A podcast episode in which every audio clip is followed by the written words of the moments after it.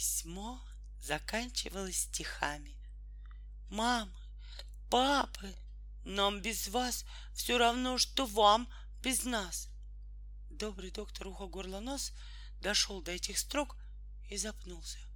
Он протер очки, но и это не помогло. Дальше дочитать он не мог. От волнения у него пересохло в горле и перестало биться сердце. Он взял себя в руки, сердце опять застучало, но письмо все же дочитывал учитель Глобус. С большим выражением прочитал он последние строки послания. «Мамы, папы, нам без вас все равно, что вам без нас. Что я говорил? Радостно закричал доктор. Я это предвидел. Они все поняли, и теперь у нас начнется новая жизнь.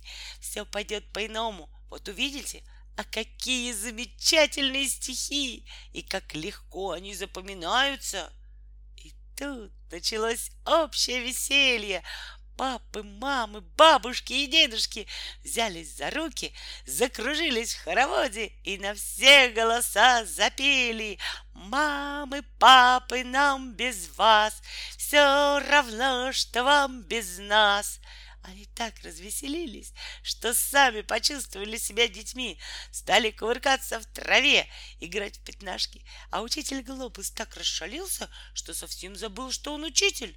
И, догоняя доктора, подставил его под ножку, да так удачно, что тот перелетел через голову и сшиб с ног бабушку репки и турнепки, которая, в свою очередь, падая, схватилась за дедушку, и они вместе кубарем покатились с горки. Все это видел бумажный змей. Он не стал дожидаться ответа на письмо. Ему и так было ясно, чем все это кончится. Он незаметно поднялся над палатками и полетел. Поручение Фантика было выполнено.